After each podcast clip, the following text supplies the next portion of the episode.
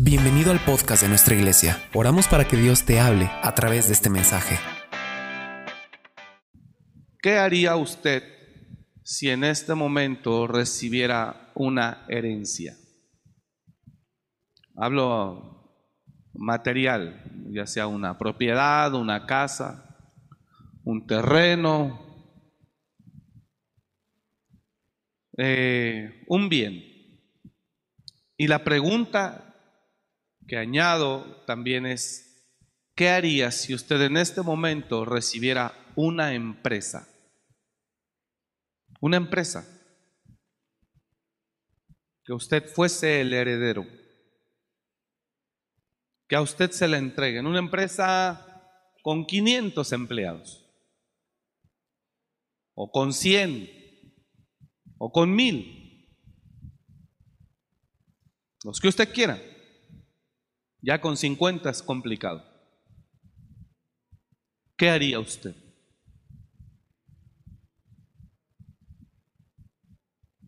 ¿Qué haría usted si queda embarazada su novia y usted tiene ahora que empezar a formar una familia y usted tiene unos cuántos años.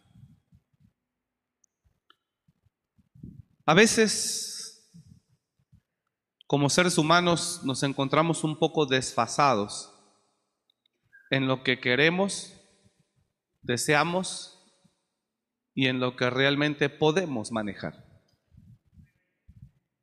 Normalmente las personas deseamos más de lo que nosotros podemos manejar. Siempre es así. Siempre, siempre es así. Eh, las personas siempre estamos deseando cosas mayores. ¿Es malo? No. ¿Es imposible tenerlas? Tampoco. Siempre estamos deseando algo grande y casi siempre deseamos lo que todavía no podemos manejar.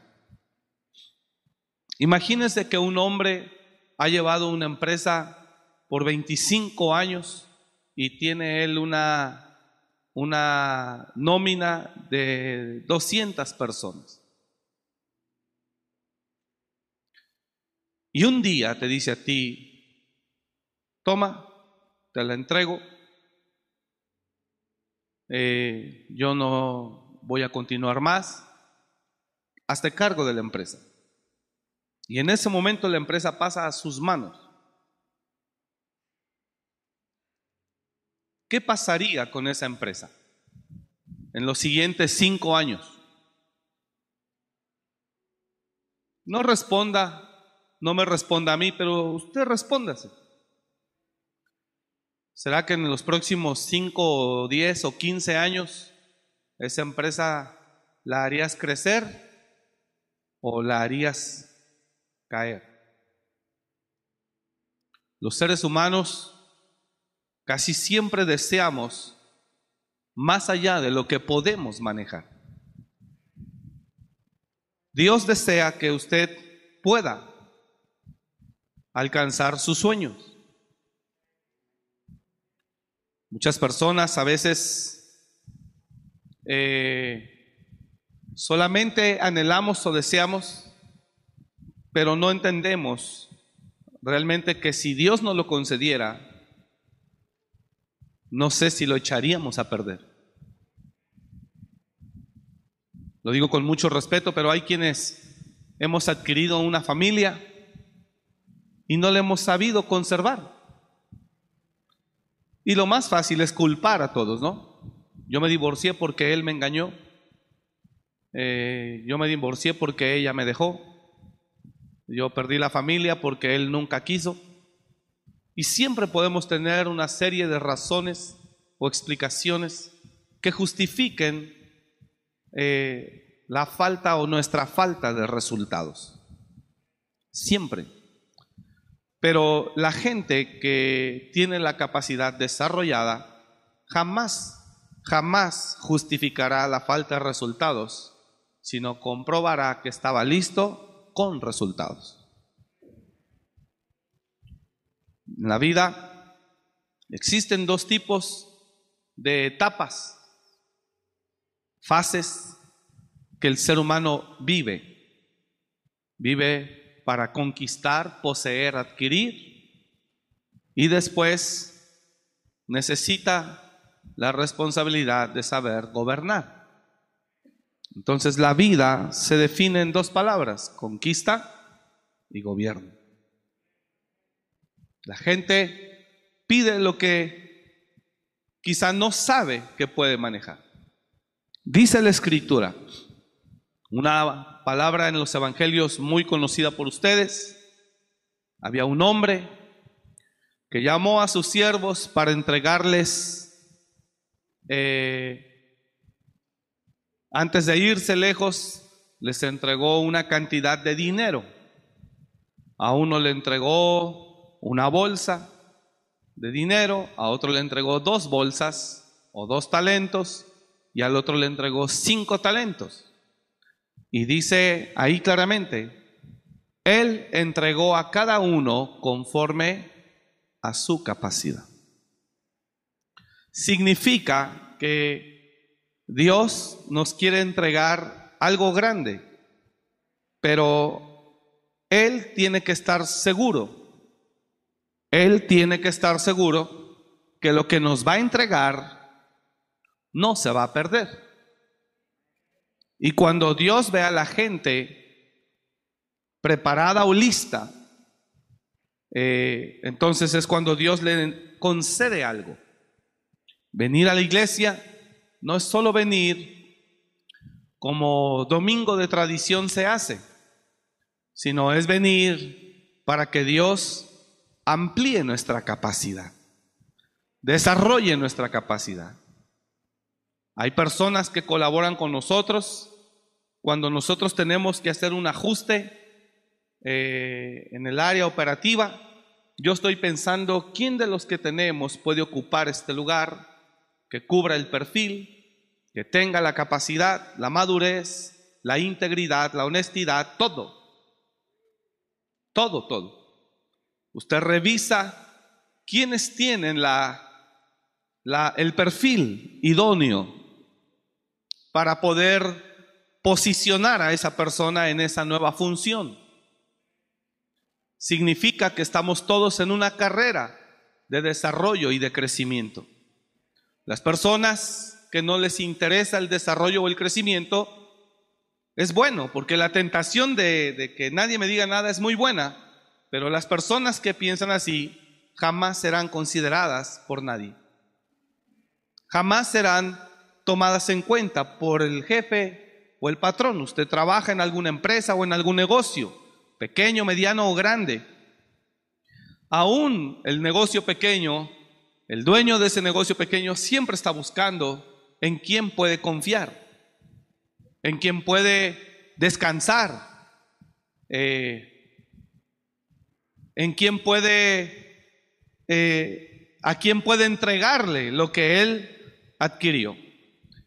La pregunta de la enseñanza era, en un principio, era, ¿qué haría usted si usted recibe en este momento una propiedad con un valor X, pero considerable. ¿Qué haría si usted recibiera en este momento un millón de pesos, o cinco millones de pesos, o diez millones de pesos, o cien millones de pesos? ¿Qué haría usted? ¿Qué haría si usted recibiera en este momento una empresa heredada por el abuelo, por el padre, por quien fuera? Una empresa eh, con una buena cantidad de empleados.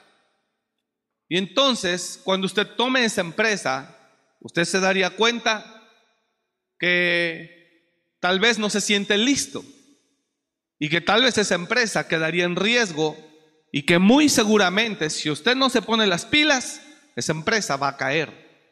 ¿Está usted de acuerdo con un servidor o no? Bueno, entonces Dios no quiere entregarle nada bajo presión. Dios quiere que usted crezca desde ahora porque Él quiere mañana entregarle algo. Pero si usted no se interesa en crecer, ¿cómo Dios le va a confiar? Dios es un Dios de conquista y de gobierno. De hecho, nosotros cada año hacemos un congreso que se llama Conquista y Gobierno. La autoridad que tenemos, el apóstol Pedro Cantú, que es nuestra cobertura, ellos están en Estados Unidos. Él es un hombre de mucho gobierno. Él sabe cómo manejar gobierno. Y hay una sabiduría tremenda en él para manejar el gobierno, donde yo cada vez que vamos a Estados Unidos, miro la forma en la que él se conduce y yo digo, Señor, ayúdame a ser más como él. Ayúdame, porque yo necesito eso. Eh, dice la escritura en Eclesiastés que usted puede haber conquistado mucho con esfuerzo, trabajo, dedicación, entrega. Usted puede conquistar muchas cosas, pero si no es lo suficientemente sabio, lo puede perder en un instante. Y lo que le costó 20 años construir, usted lo puede perder en menos de un año.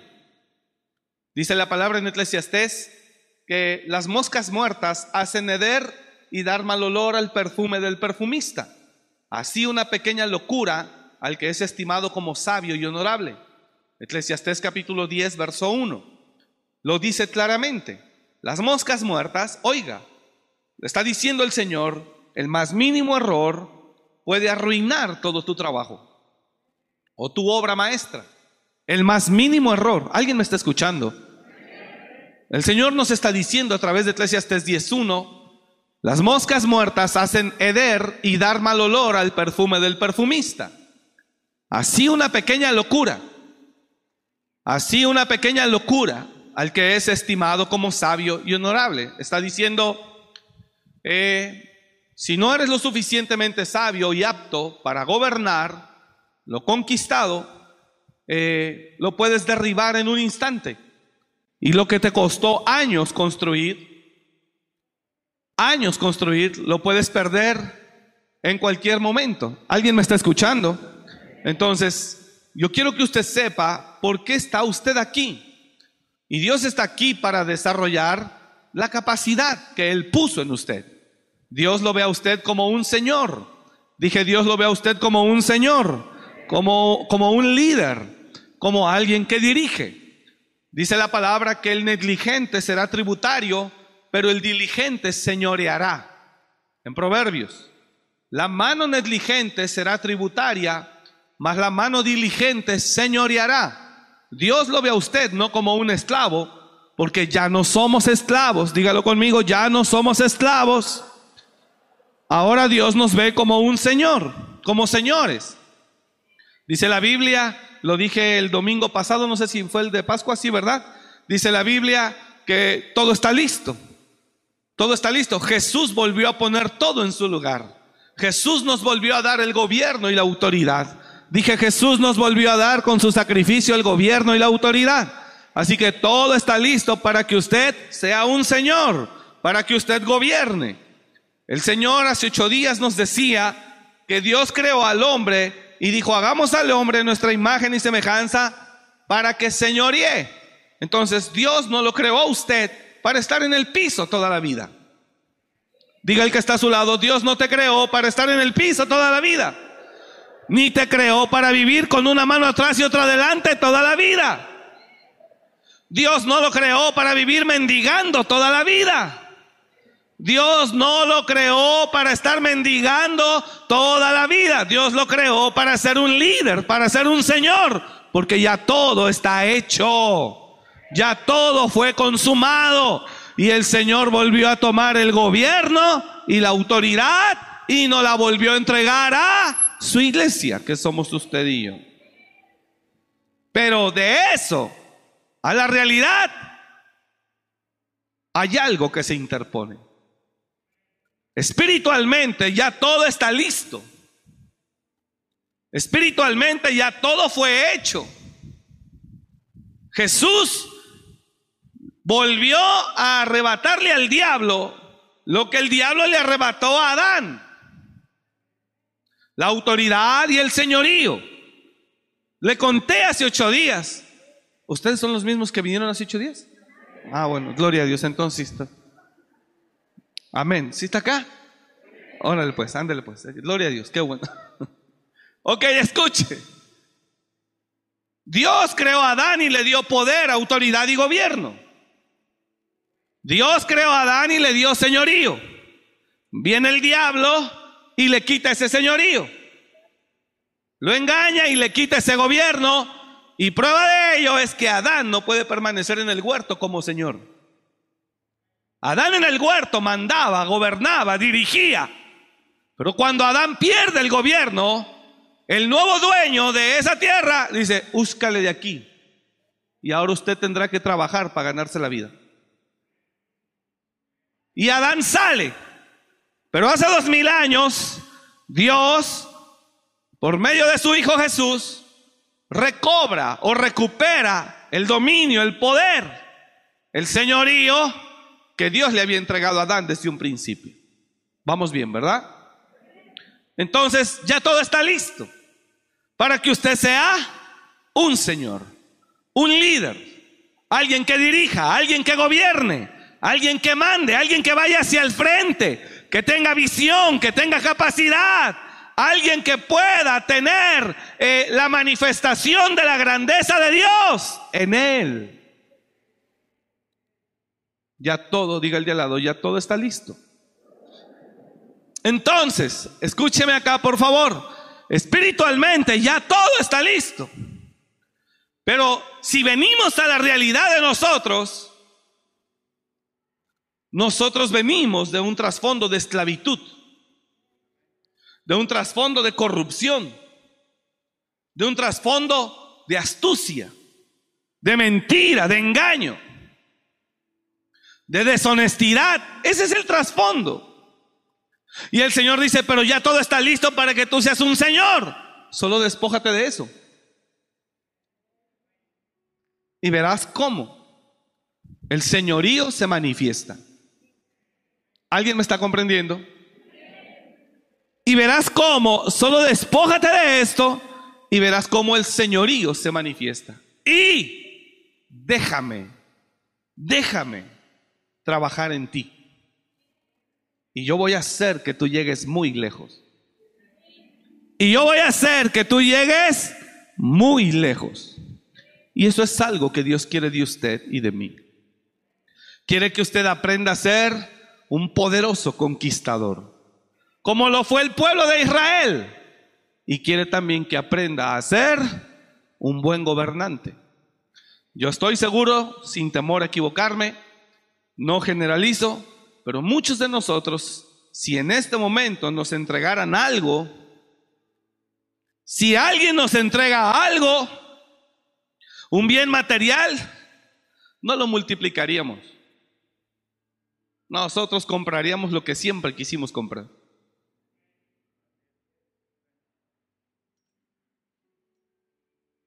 Y nos importa un bledo si, el legado continúa o no. Yo siempre, simplemente me doy vuelo y, porque tengo una mentalidad de que siempre voy a estar pobre, así que ahorita pues voy a disfrutar, ya que me lo acabe, pues vuelvo a mi normalidad. Y su normalidad no es la pobreza. Dije, su normalidad no es la pobreza, ni la esclavitud, ni el fracaso. Diga al de al lado, el diablo te vendió esa idea, pero esa no es tu normalidad. Tu normalidad es ser Señor porque eso está desde el origen de tu creación. Tu normalidad es dirigir, mandar, señorear, gobernar. Cuando tú tienes la mentalidad entendida de que desde el origen tú eres un Señor y esa es tu normalidad, cuando tú tienes esa identidad de ser un Señor y un líder y que Dios te creó para gobernar y señorear, cuando tú recibes algo en tus manos, tú piensas, tú piensas, cómo lo voy a dirigir, a manejar y a multiplicar. Así piensas.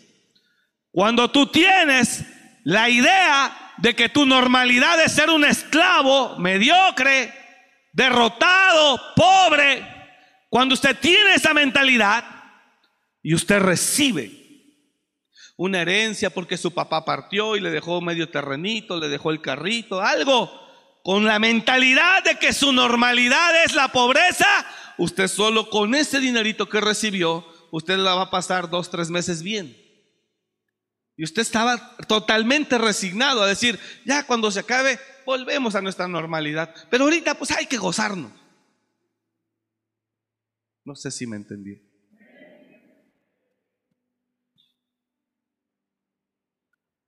Pero tu normalidad no es esa. Diga el de al lado, tu normalidad no es esa. Tu normalidad es señorear. Dije señorear.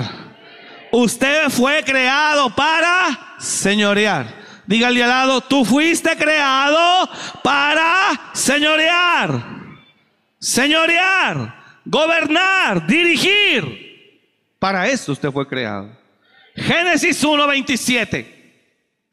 Desde el 26 Dios dijo, desde el 26 Dios dijo, entonces dijo Dios, hagamos al hombre a nuestra imagen, conforme a nuestra semejanza. Oiga eso. Mire lo que dice Dios. Hagamos al hombre a nuestra imagen, conforme a nuestra semejanza. Y que señoríe.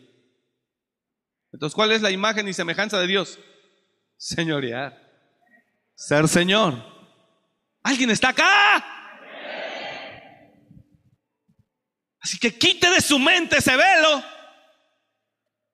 Quite de su mente ese velo que usted tiene que ser un cristiano jodido. Usted es un Señor. Dije, usted es un Señor. Y tiene que entender que Dios para eso lo creó. Obviamente, nosotros señoreamos aquí bajo la voluntad y dirección del Padre. Porque sin Él nada somos. Y dijo Dios, hagamos al hombre nuestra imagen, conforme a nuestra semejanza, y señoreé en los peces del mar, en las aves de los cielos, en las bestias, en toda la tierra y en todo animal que se arrastra sobre la tierra. 27. Y creó Dios al hombre. Primero Dios lo planeó y dijo, hagamos. Y ya después determinaron que sí, el Padre, el Hijo y el Espíritu, y dijeron sí, y entonces, y creó Dios al hombre a su imagen, a imagen de Dios lo creó, varón y hembra los creó, y los bendijo. Siguiente verso. Y los bendijo Dios. Y les dijo, fructificad. Vamos, conquisten, les dijo. Fructificad y multiplicaos. Llenad la tierra y sojuzgadla. Gobiernenla. Conquisten y gobiernen. Conquisten y gobiernen. Les decía, nosotros tenemos un congreso que hacemos cada año, por la pandemia no se hizo los dos años pasados, que se llama Conquista y Gobierno. En junio, si Dios quiere, vamos a tener el Congreso. Junio, ya le estaremos avisando. Y los bendijo Dios y les dijo, fructificad y multiplicaos, llenad la tierra y sojuzgadla. Y otra vez les dice, y señoread. ¿Qué les dijo? Señoread. A eso fuimos usted y yo llamados. Mire, hablaba yo con una persona. Iba bien. Iba bien en su vida normal, su vida familiar, su vida financiera. Iba bien. Es más, yo lo vi como estaba y como estaba después. Iba bien, camino en obediencia, apegado a la instrucción del Padre, a la palabra. Y yo pude ver cómo creció. Iba bien. Y de repente se le concede una mejor casa, una mejor posición financiera y se marea. Y, hablando con él le dije, ¿qué te pasó? Y me dice, yo acepto porque Dios no me da más, porque no estoy listo.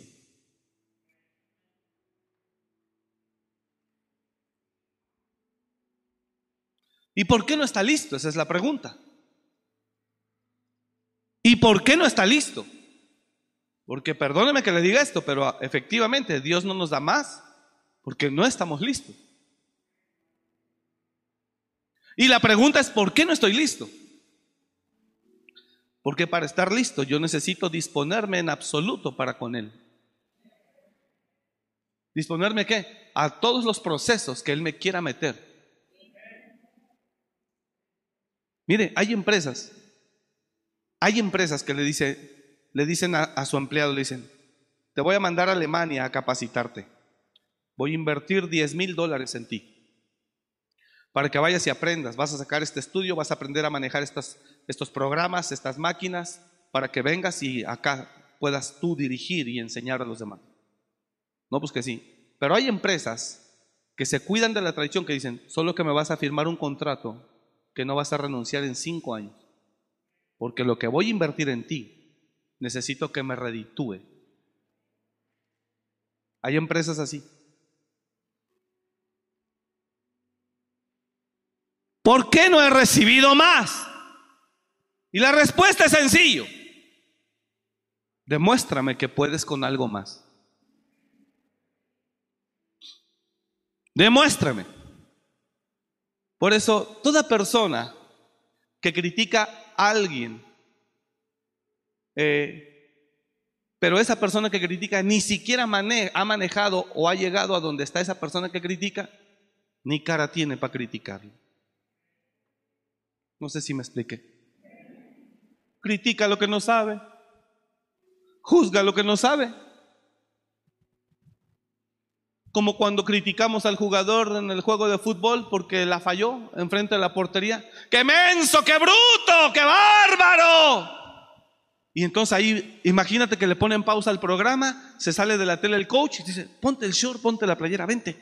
Órale, tú en la jugada. Sí, ahora sí. Tírenle el balón, tírenle. Él sí la va a meter porque él dice que el otro es bruto. Él sí la va a meter.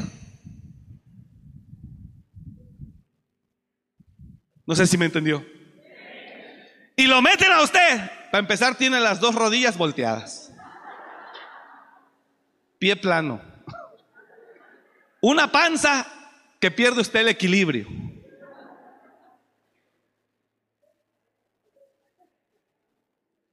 Si no lo hizo él, que está en constante entrenamiento, disciplina, formación, usted que está todo el tiempo, todos los domingos, echado, tomándose una caguama, rascándose la barriga, si no lo hizo él, que está en sujeto, que está sujeto a entrenamiento y a proceso, ¿cómo cree que lo hará usted?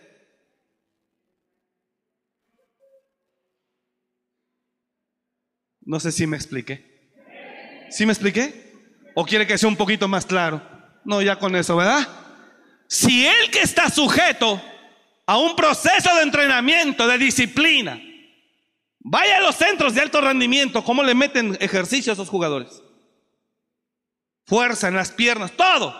Y les viene el balón y ¡pum! las fallan. Si a ellos les pasa que tienen toda su vida dedicándose a eso, sujetos a procesos, disciplina,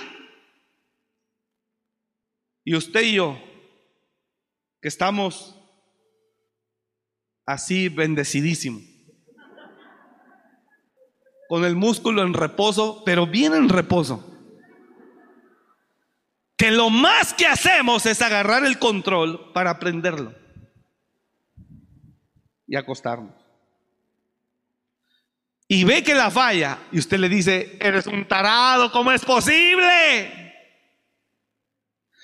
Y peor aún cuando un equipo está perdiendo y perdiendo y la afición se enfada del coach y piden que se vaya, que se vaya, que se vaya.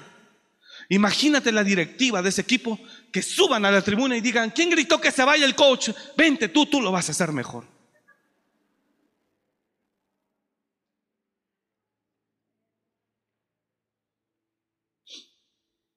Y entonces te das cuenta que en la vida hay dos tipos de personas. Los que se avientan al agua, queriendo ser alguien, crecer, avanzar, mejorar. Y los que toda su vida serán prisioneros de la mediocridad. Y que no les quedará otra más que juzgar, criticar, atacar, señalar. Si a ese jugador de alto rendimiento se le fue, ¿qué nos espera usted y a mí? ¿Alguien está entendiendo? Pero si usted se dispone, ¿me está siguiendo la iglesia? Pero si usted se dispone y dice, no, yo, yo quiero aprender, no quiero ser un aficionado, yo quiero aprender, entonces usted tiene que estar sujeto al proceso del coach, al que lo someta. Y el coach sabe por qué no te pone a jugar luego, luego. Y el coach sabe por qué no te toma en cuenta. Y el coach sabe por qué todo. Y por qué quiere que hagas esto. Y por qué quiere que hagas lo otro. Y por qué quiere que hagas aquí. Porque lo que el coach quiere es que tú desarrolles tu capacidad. ¿Para qué? Para que se te pueda entregar o confiar. Todo está listo para que usted sea un Señor. Dice la escritura, e hizo Dios al hombre para que señoríe. Eso ya está escrito y eso ya está hecho espiritualmente hablando. Pero usted y yo tenemos que entender que como venimos de un trasfondo de esclavitud, de engaño, de deshonestidad, de mentira, tenemos que entrar forzosamente a un proceso de limpieza, purificación, preparación, transformación. ¿Alguien está entendiendo aquí? Para que se desarrolle mi capacidad de conquista y gobierno.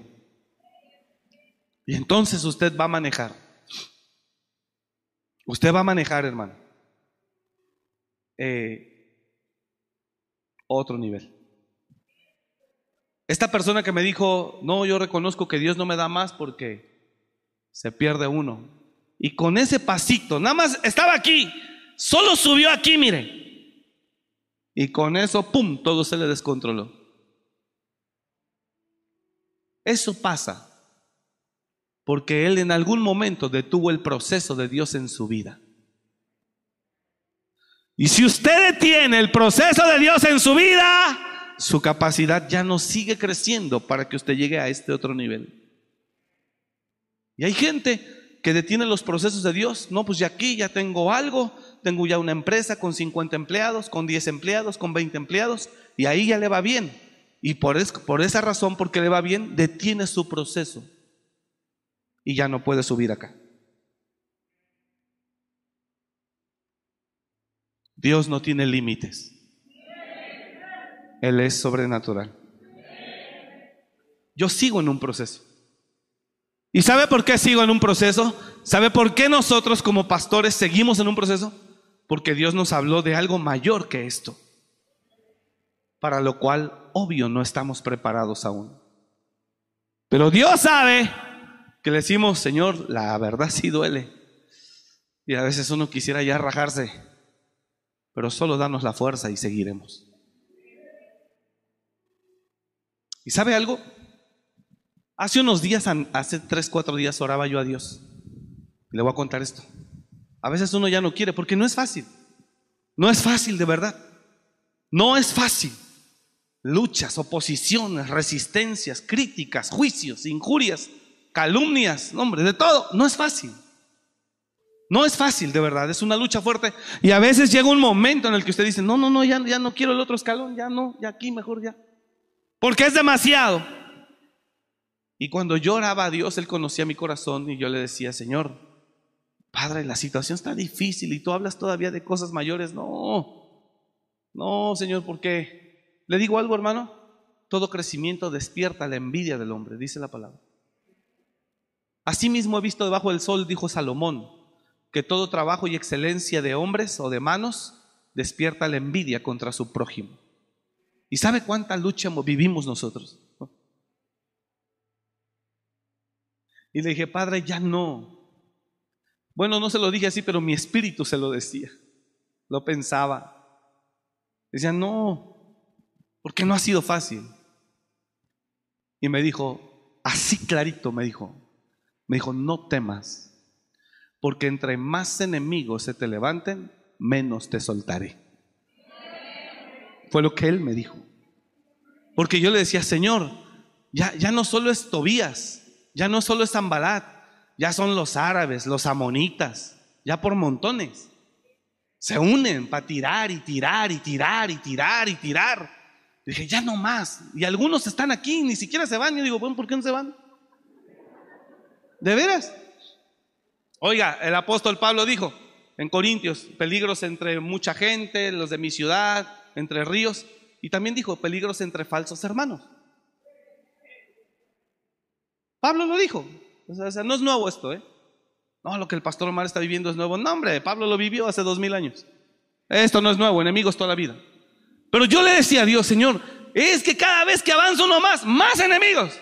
Y así me dijo, digo, no temas, porque entre más enemigos se levanten, menos te soltaré.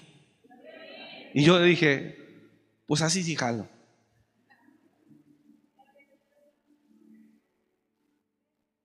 Y agradezco a Dios que me ama y que me perdona mis errores y mis faltas.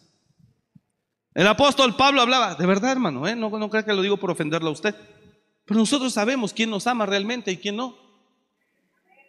De verdad. Y también hay gente que no se acerca con nosotros, pero tampoco le caemos mal ni habla mal de nosotros.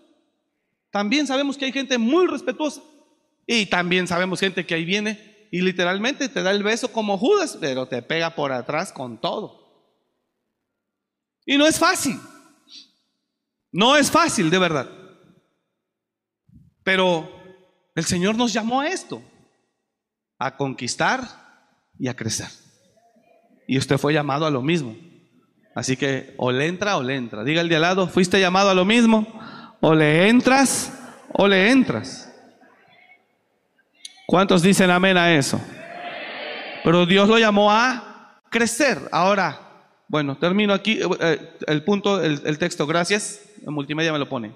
El apóstol Pablo habla en Corintios y dice, él expresa todas las luchas que ha vivido y dice el 11:26, en caminos muchas veces, en peligros de ríos, peligros de ladrones, peligros de los de mi nación, peligros de los gentiles, peligros en la ciudad, peligros en el desierto, peligros en el mar, peligros entre falsos, hermano. Y esa es la verdad. Se levanta. El punto aquí es que usted entienda que Dios lo creó para ser un Señor. Amén. Y que ya todo está listo. Por favor, parto de ahí otra vez, diga el de al lado, Dios te creó para ser un Señor. Y ya todo está listo para que señoríes, para que dirijas. Pero hay una realidad. Avanzo, escúcheme, por favor. Pero hay una realidad, ¿cuál? Que usted viene de un trasfondo. Usted y yo venimos de un trasfondo de rebelión, de desobediencia, de valegorrismo. Venimos de un trasfondo. ¿Alguien me está escuchando? De deshonestidad, no generalizo. De perversión. Venimos de un trasfondo de pereza. Venimos de un, trasfondo de irresponsabilidad de mentira, de engaño, de injusticia, de abuso. Venimos de un trasfondo de esclavitud. Y aquí es donde dice Dios, espiritualmente, hijo, ya todo está listo. Eso significa que legalmente yo puedo transformarte. Pero tú tienes que entender que por el trasfondo en el que estás o del que vienes, ¿me estás siguiendo? Del trasfondo del que vienes, yo necesito cambiar tu mentalidad cambiar la mentalidad de fracaso, de abuso, de injusticia. Cambiarla. Y para ese hecho necesitamos un proceso. La palabra proceso, eh, según el diccionario, deriva del latín. Procesus.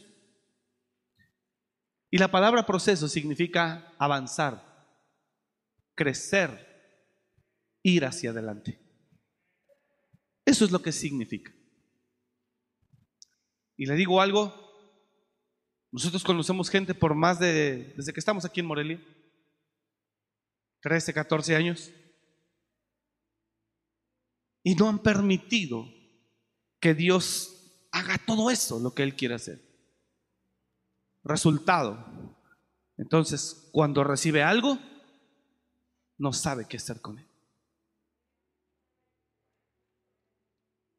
Yo no sé si me expliqué. Hay mucha gente que, que ha estado con nosotros en los procesos,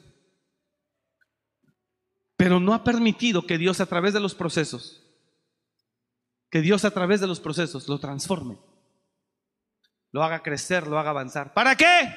Para que aprenda a ser un buen Señor y un buen conquistador.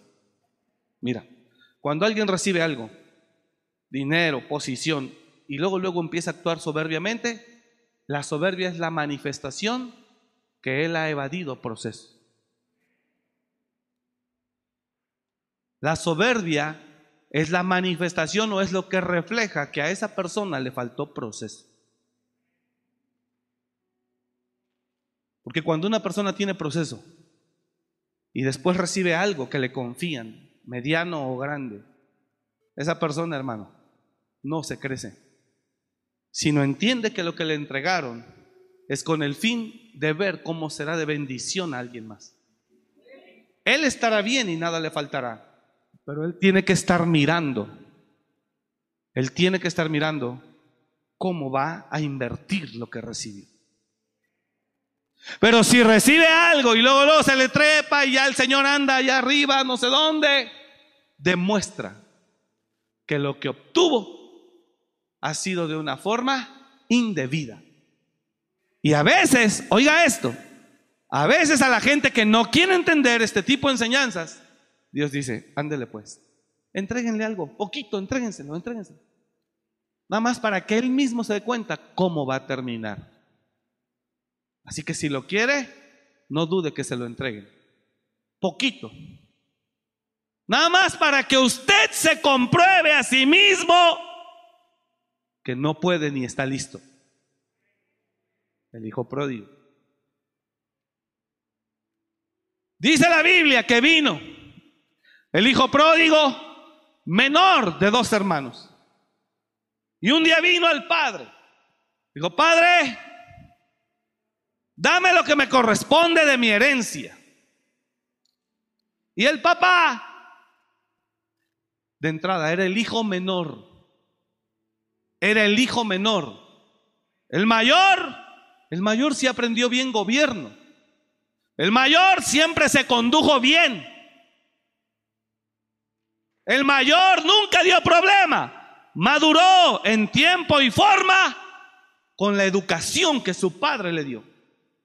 Pero el menor, no. Él solo quería disfrutar de los beneficios, de los bienes. Pero como tal vez su papá le estorbaba un poquito, él quería no llegar a dormir en dos, tres noches. Y como tal vez su papá ahí le estorbaba, él se hartó y dijo, hey, ya dame mi herencia. Dame lo que me vas a dar, dámelo. No quiero esperar a que te mueras, dámelo ya. Y entonces creo que Dios le dijo al papá del hijo pródigo, dáselo, para que se dé cuenta cómo va a terminar. Entonces aquí hay de dos. Usted recibe algo antes de tiempo, antes de estar listo, termina como el hijo pródigo, esa es una. Dos, acepta procesos, permite que Dios lo procese para que Dios le entregue algo y usted lo haga crecer. Usted decide. ¿Me está escuchando? Pégame la palabra, por favor. Y el menor de ellos dijo a su padre, Padre, dame la parte de los bienes que me corresponde. Y el padre le repartió los bienes. Ahí va. No muchos días después, Juntándolo todo, el hijo menor se fue lejos a una provincia apartada y allí desperdició sus bienes viviendo perdidamente.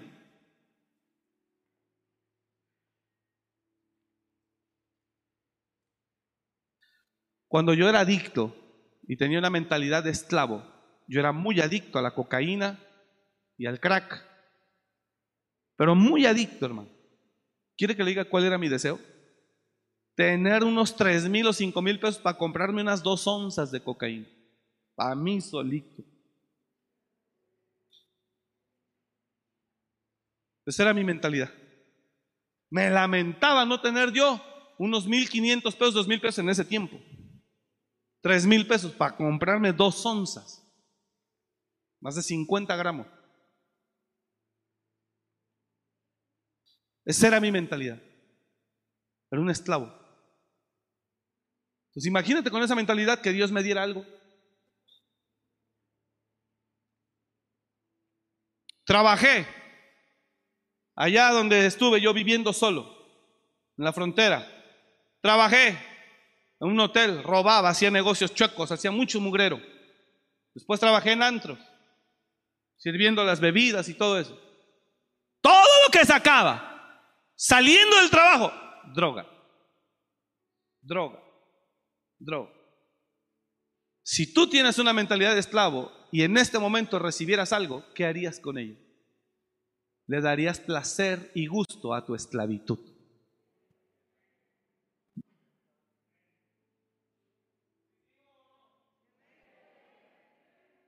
Eso es lo que harías.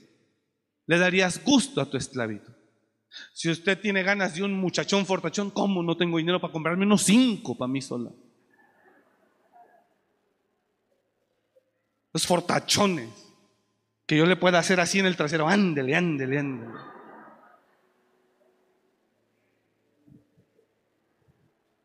Que me baile. Porque el esclavo alimenta su esclavitud y quiere recursos para satisfacer su esclavitud. Porque su mente está llena de eso, señores. Por eso Dios dice, ¿quieres tu herencia ahorita? Ya sé cómo terminarás. Como el hijo pródigo.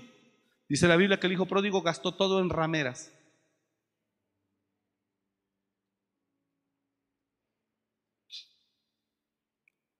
Pero ahí Dios le dijo al, al, papá del hijo pródigo, dásela, dale lo que dice que es de él, dáselo. Porque no quiere entender que necesita procesos y formación para ser el verdadero heredero. No quiere procesos ni formación para entender que necesita cambiar. No quiere procesos ni formación para que entienda que, que para poder heredar lo que tú le vas a entregar, él necesita estar preparado. No quiere, ya le has dicho, no quiere, dale para que él mismo se dé cuenta que quiere, pero no está listo. Que quiere, pero no puede. Que quiere, pero ni siquiera tiene la menor idea de todo lo que le va a pasar.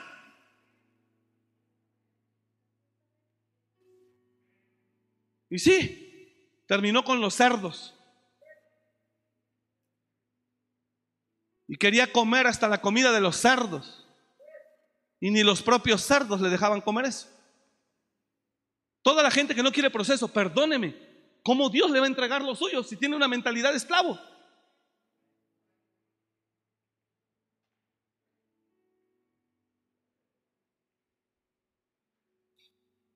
Y cuando lo hubo todo malgastado, vino una gran hambre en aquella provincia.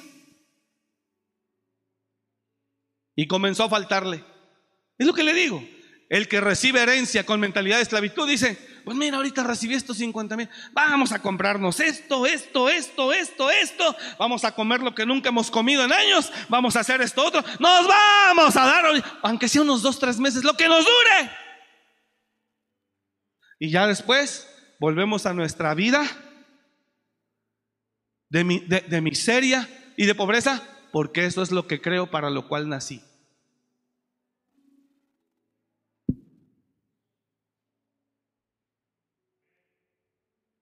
Pero la Biblia a mí me dice que no naciste para eso. Que fuiste creado con la finalidad de ser Señor.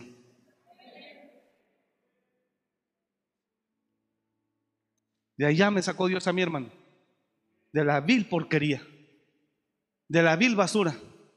Con la influencia a mi alrededor de puro robar y de puro fregar. De puro robar y el que se deje. Esa era mi mentalidad de abuso, de injusticia, de robo, de no, no trabajar para merecer algo. No, no, no, no, no, no. En ese tiempo fui a trabajar, quise entrar a trabajar decentemente, duré una semana y me dio calentura y el nombre eso no es para mí. ¿Alguien está entendiendo? ¿Alguien está entendiendo? No, eso no es para mí. No, no, no, no. Por 400 pesos. No, hombre, yo voy a Tepito, compro tantita droga, yo vendo en dos horas. Hombre, yo saco cuatro veces más que eso.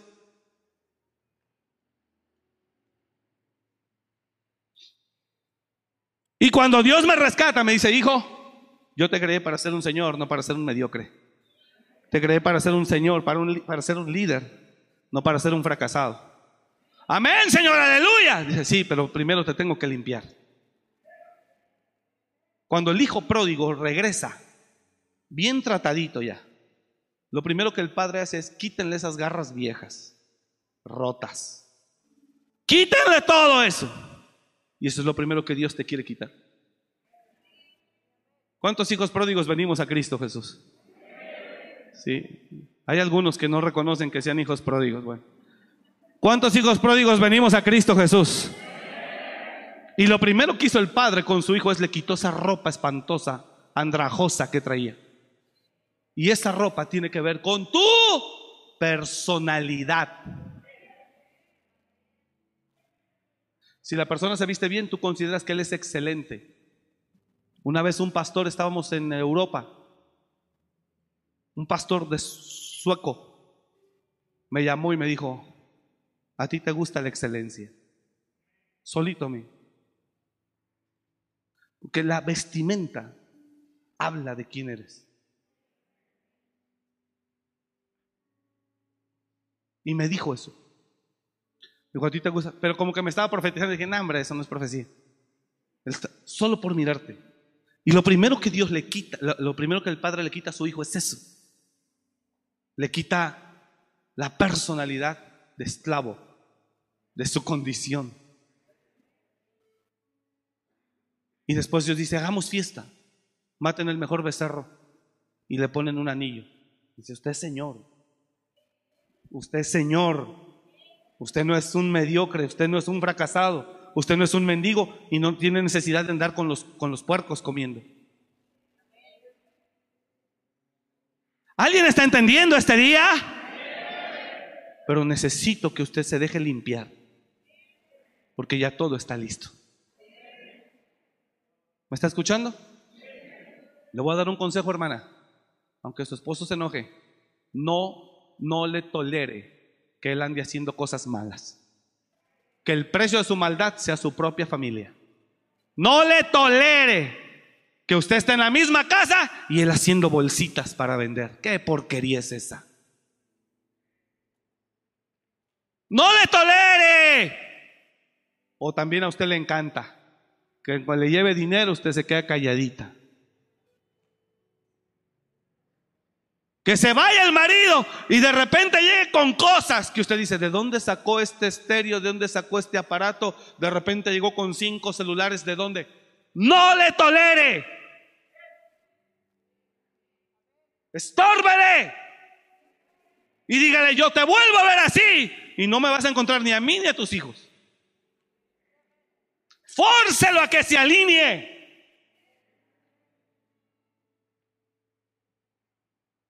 Porque si no van a terminar mal todos ustedes.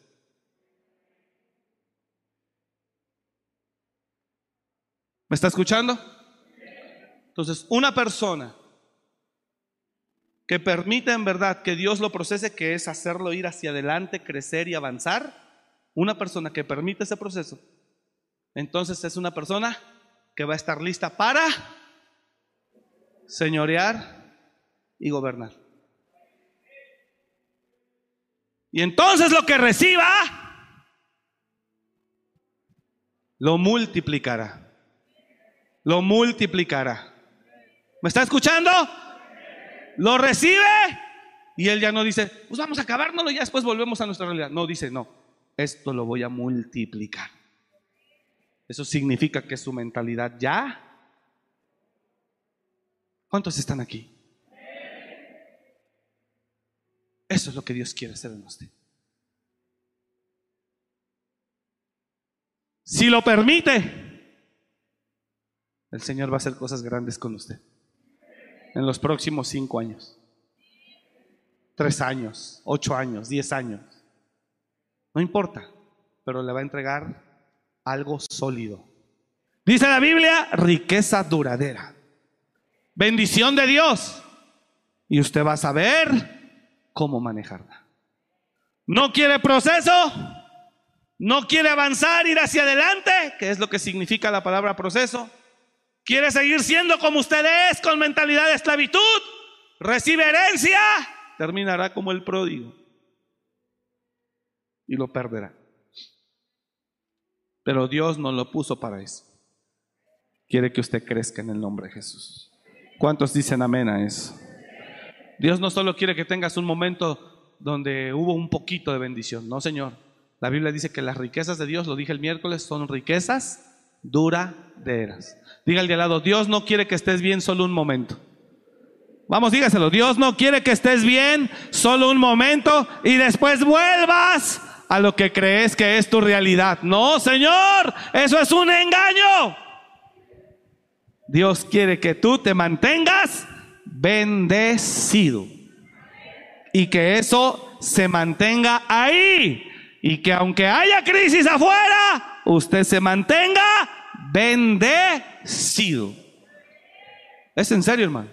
La Biblia dice que aunque allá afuera haya sequía, tú como árbol estarás verde y no dejarás de dar fruto. Dele un aplauso a Él, por favor. Él tiene algo grande para usted.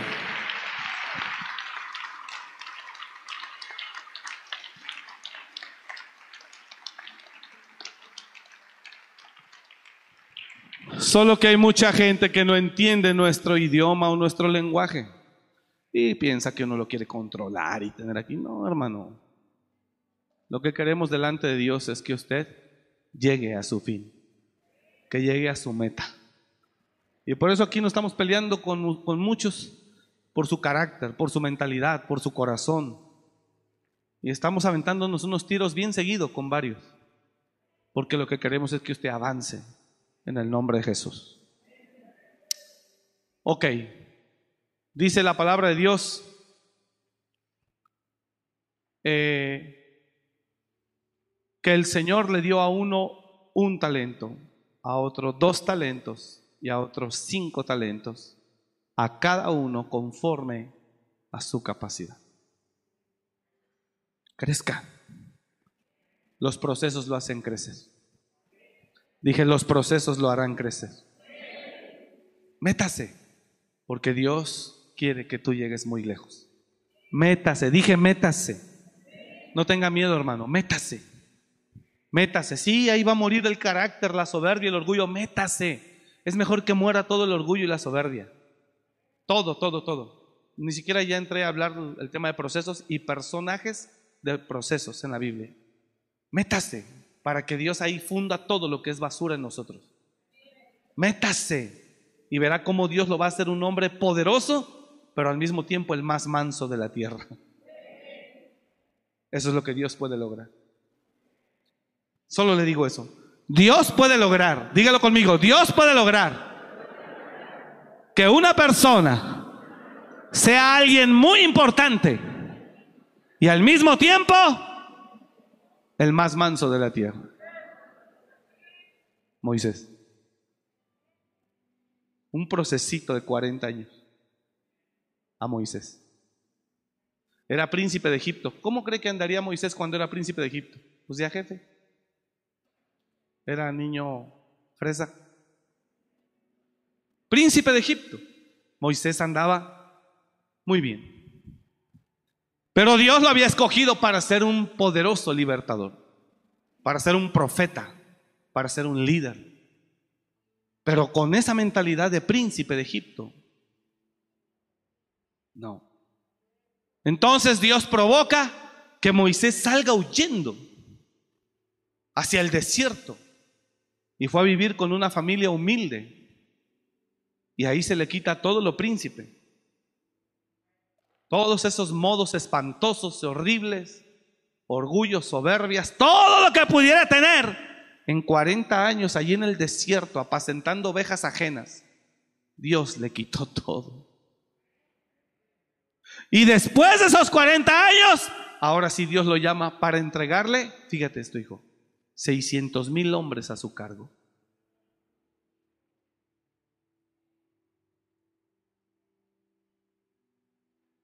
¿Me estás siguiendo? Después del proceso, dijo, ahora sí tome. ¿Y sabes? Moisés era tan manso y humilde que ni siquiera ahora se sentía capaz y el Señor le dijo, no temas, yo voy contigo. Y si me preguntan que quién me envió, les dices, yo soy el que soy, te envió. Y fue Moisés. Señor, pero ahora ¿qué voy a hacer? Levanta la vara, suéltala, recógela. Señor, pero se endurecieron más las cosas. Dile a Faraón que suelte a mi pueblo. O mañana habrá peste sobre Israel, sobre Egipto. Y Moisés manejó, escuche esto, poder y gente. Pero con una humildad impresionante. Aquí nada más nos dan tantita agüita en un conito ya nos estamos ahogando. O sea, nomás tantito Dios te suelta aquí en el escaloncito y andas perdido. Y quieres vender a otros la vida que no tienes. Tantito te suelta así, un conito de agua como esos que hay ahí atrás, así, ¿no? y ya te marea. Moisés manejó poder, fíjate, nadie hizo los milagros que hizo Moisés. Abrió el mar, hermano. Pasaron 600 mil hombres por ahí, sin contar mujeres y niños, dos millones de gentes. Él fue el líder de ellos. Y cuando ellos eran gandallas, todavía Moisés hasta intercedía por ellos. Era tan humilde. Porque los procesos limpian, purifican y capacitan. Los procesos limpian, purifican y capacitan. Para que tú estés listo. ¿Para qué? Para ser Señor. Y Moisés, después de ese proceso, dijo el Señor, ahora sí está listo. Llévenselo y concédanle. Y Dios le dio un poder impresionante. Usted conoce el Éxodo. Un poder a Moisés, ya terminé, impresionante. Así igual, Dios le quiere entregar algo. En el nombre de Jesús lo declaro y lo creo. Así Dios te quiere entregar algo.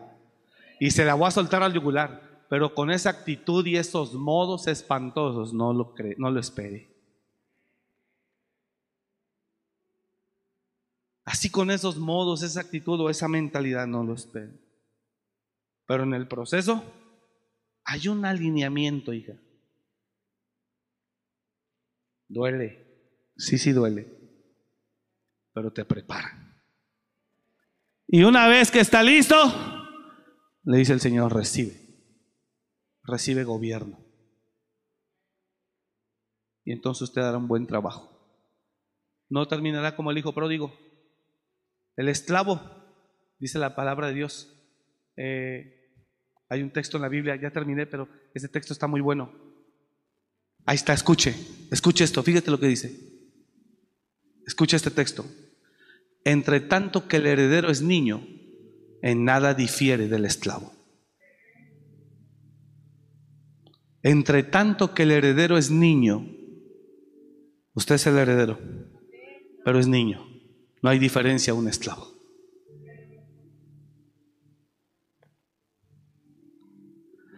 Pero también digo, entre tanto que el heredero es niño, en nada difiere del esclavo, aunque es señor de todo. Pero muchos no se dejan. Están en proceso de formación con nosotros y como se desvían, ya anda con novia, ya se casó, ya andan todos a escondidas de uno. Lo oculta, lo esconde. Pues el único que se engaña es usted mismo. ¿A mí qué me engaña qué? No, yo estoy en mi proceso también, porque yo quiero seguir avanzando hacia donde Dios quiere que llegue. Pero usted se esconde, usted se engaña a sí mismo. Es más, se van de esta iglesia para que puedan irse con su amante o por allá, con quien agarró, que no es la voluntad de Dios, pero él quiere que a fuerza así sea, y pum, se va de la iglesia y se va por otro lado. A menos que también así nos visiten, Santo Padre.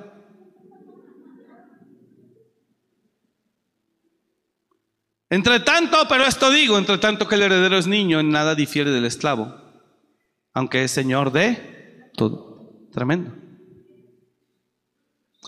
Y Moisés, después de ese proceso de 40 años, estaba listo para gobernar. E hizo un gran trabajo. ¿Cuántos creen que sí? Eso es lo mismo que Dios quiere hacer con usted. Diga al de al lado, es lo mismo que Dios quiere hacer contigo. Quiere procesarte, prepararte para poderte entregar algo. Algo grande. Extiende tus manos para lo que va a venir. Lo vamos a hablar proféticamente. ¿Cuántos dicen amén a eso? Dele otro aplauso al Señor, por favor. Permita que Dios trabaje en usted, hermano. Permita que Dios trabaje en usted, que lo procese, que, que lo funda, que le queme todo. Permita, permita que Dios lo limpie. Dice, ya lo voy a poner de pie en 30 segundos, es en serio. Pero dice la escritura, eh, Dice la escritura en Lamentaciones, me parece. Dice la Biblia que el oro, el oro, ustedes el oro, ustedes oro. Dice que el oro está regado en las calles. ¿Cómo el oro ha perdido su brillo? Dice. ¿Cómo el oro está regado en las calles? Lamentaciones capítulo 4 me parece. Oh, cómo el oro ha perdido su brillo.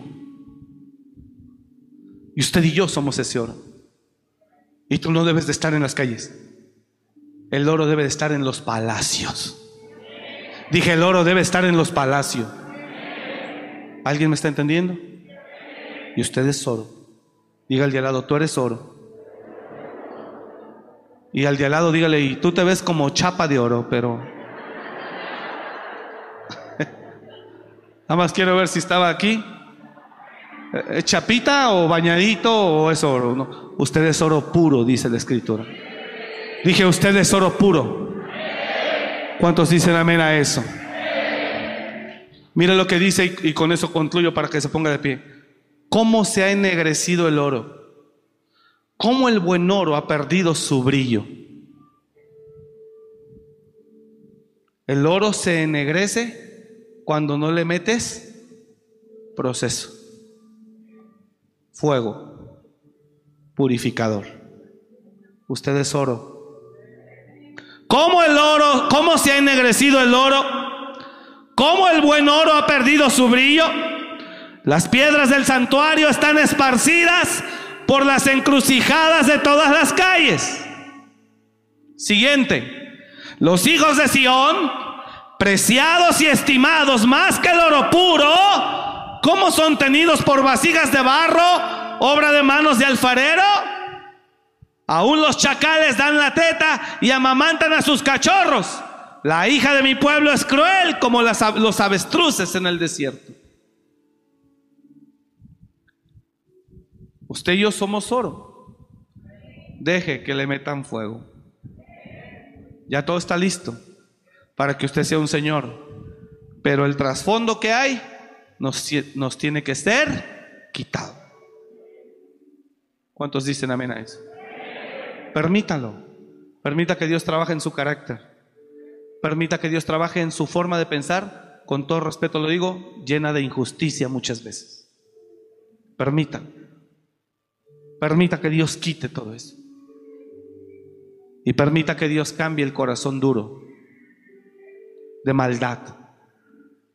Y deje que Dios haga algo nuevo y desarrolle la capacidad en usted a través de los procesos y después le entregue algo, algo que usted multiplicará. En la parábola, el Señor entregó a uno cinco, a otro dos y a otro uno. ¿Sabe por qué le entregó cinco al que le dio cinco? Porque sabía que él ganaría otros cinco. ¿Sabes por qué le dio uno al que le dio uno? Porque sabía que no iba a ganar nada. Porque ese uno aparentaba estar ahí, demostrando según que está en procesos, pero no cambiaba nada. Y perdón que lo diga, pero si hay mucha gente en las iglesias. que aparenta estar en procesos, pero no cambia nada. Señores, lo importante no es venir a clases a las nueve, lo importante es que tanto estoy cambiando. Eso es lo importante. No es venir a clases, sino que tanto estoy cambiando. Póngase de pie, por favor.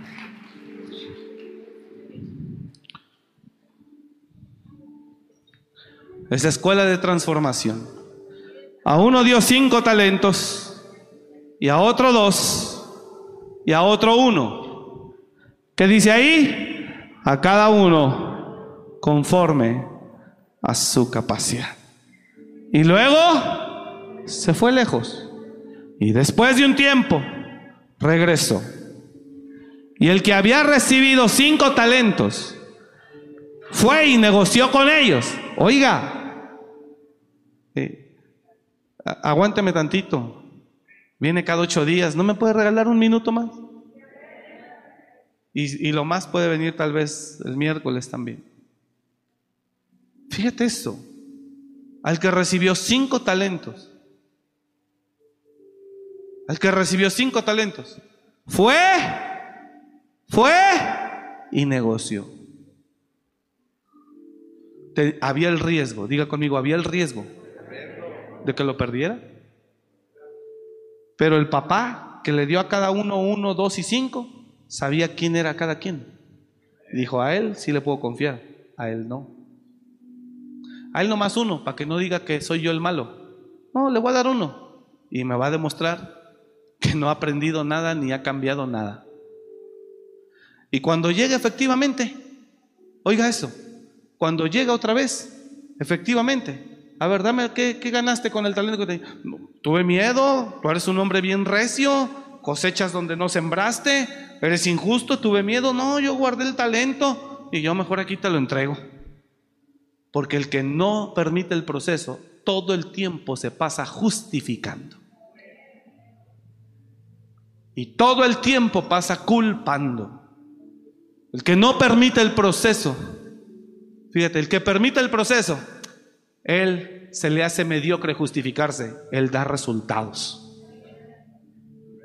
Pero el que no permite el proceso, para no verse mediocre, culpa, responsabiliza y se justifica.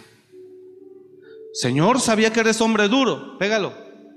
Sabía que eres hombre duro, que cosechas donde no sembraste. ¿Y sabes cómo le llamó Dios?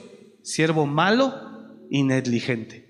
Ponte a pensar, él enterró el talento, no se puso a trabajar con ellos, no lo pudo multiplicar. ¿Qué diablo se quedó haciendo mientras aquel señor venía por su rédito? ¿Echado? ¿Qué se quedó haciendo? Nada. Pégalo. Y el que había recibido talento dijo, Señor, te conocía que eres hombre duro. Hombre, esos expertos en conocer. Ah. Que ciegas donde no sembraste y recoges donde no esparciste. Por lo cual tuve miedo y fui y escondí tu talento en la tierra. Y ahora que me dijeron que llegaste, fui y lo saqué. Aquí está tu talento ya. Aquí tienes lo que es tuyo, tómalo. ¿Qué te quedaste haciendo todo este año? Nada más quiero pensar, no trabajaste, ¿qué te quedaste haciendo? Como cuando usted se va a trabajar todo el día y deja a sus hijos y usted regresa del trabajo y la casa está regada, no lavaron los trastes, no tendieron las camas, no barreron ni trapearon, no sacaron la basura. Y usted se enoja y dice, ¿qué fregados te quedaste haciendo? Ah, no, es que se fue la luz. Es que esto, es que... ¡Ah! Ni crea que Dios le va a dar algo. Todo el tiempo así. ¡Ah! Siervo malo y negligente. Si sabías que soy así de duro como tú dices, cuando menos hubieras dado mi, mi talento al banco para llegando a recibir los intereses siquiera. Ya, presta acá. Quitadle el talento al que tiene uno y dadlo al que tiene diez. Porque al que tiene le será dado. Mas al que no tiene, aún lo poco que tiene, se le quitará.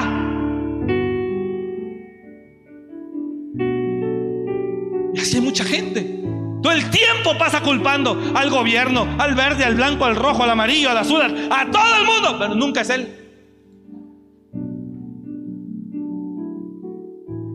Todo el tiempo pasa culpando. No es que ahora con este gobierno no hay oportunidades de trabajo. No es que estoy pensando en irme. ¿Irse para dónde? Si la esclavitud la lleva adentro.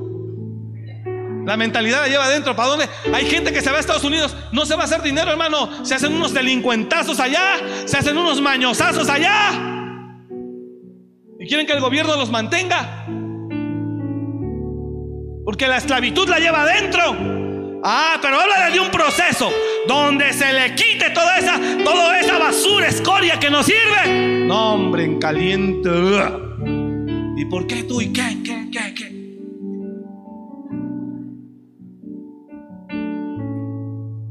¿Alguien está entendiendo esto?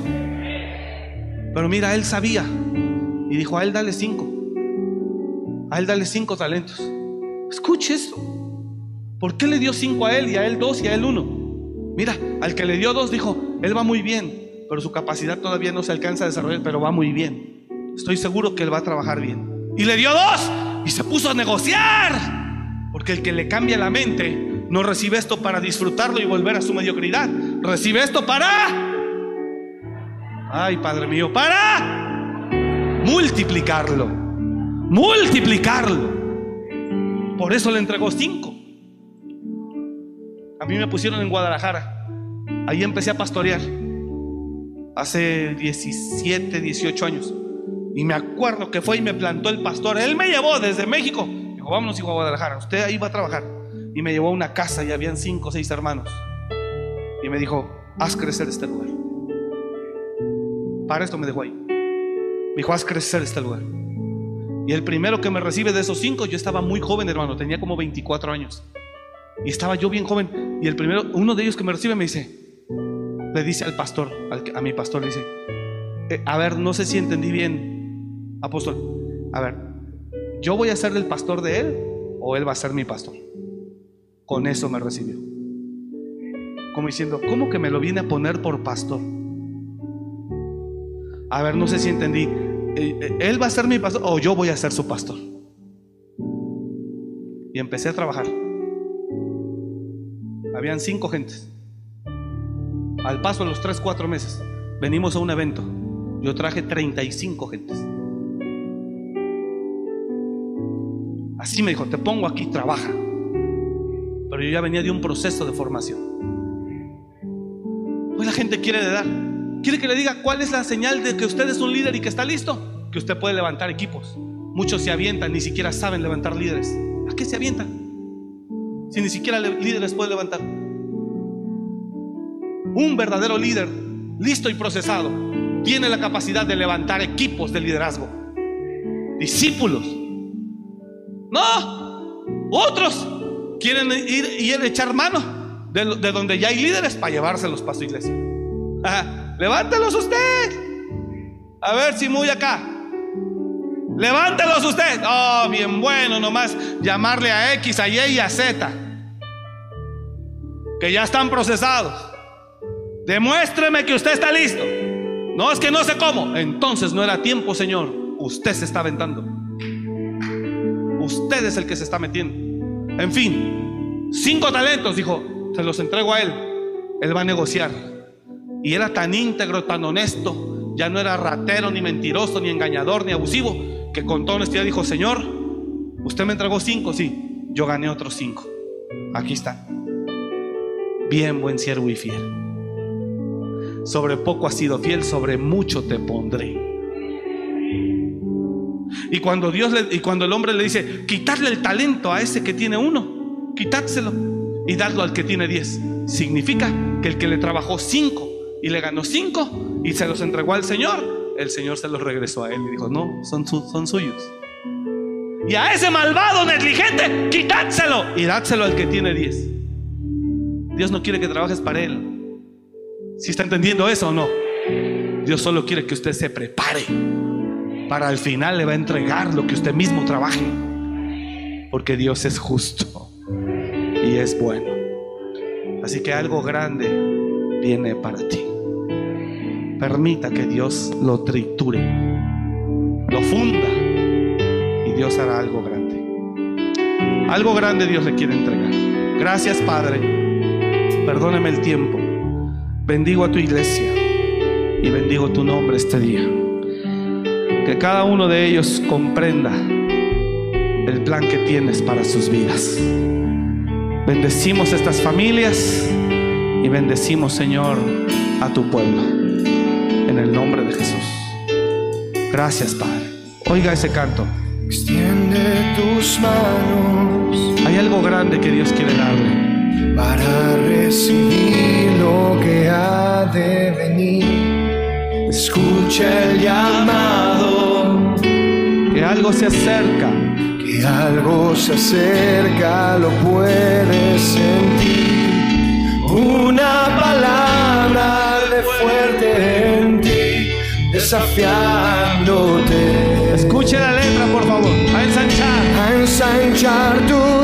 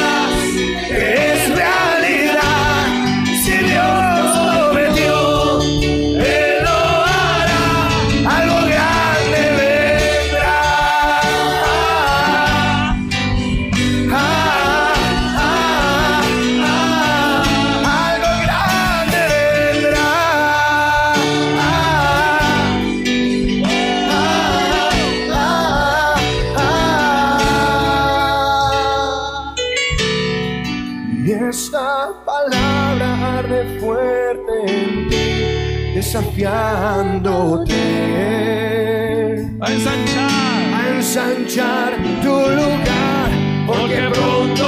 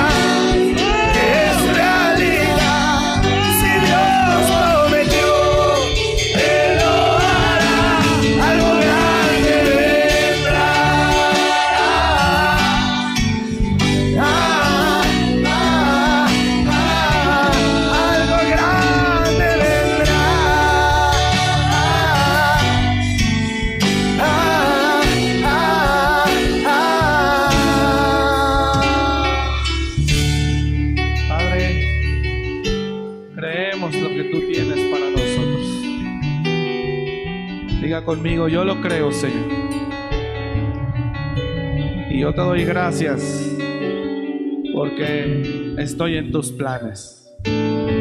Gracias, Señor, porque tú me amas y algo grande tú harás con mi vida. Lo creo, declárelo. Lo creo con todo mi corazón. Gracias, Señor. En el nombre de Jesús. Y decimos todos, amén. Apláudale fuerte a Él. Vuelve a escuchar esta palabra. De veras. Y créale a Dios. Dios le bendiga. Gracias por escuchar este mensaje. Comparte y suscríbete. Para más información de nuestro ministerio visita www.amoryrestauracionmorelia.org.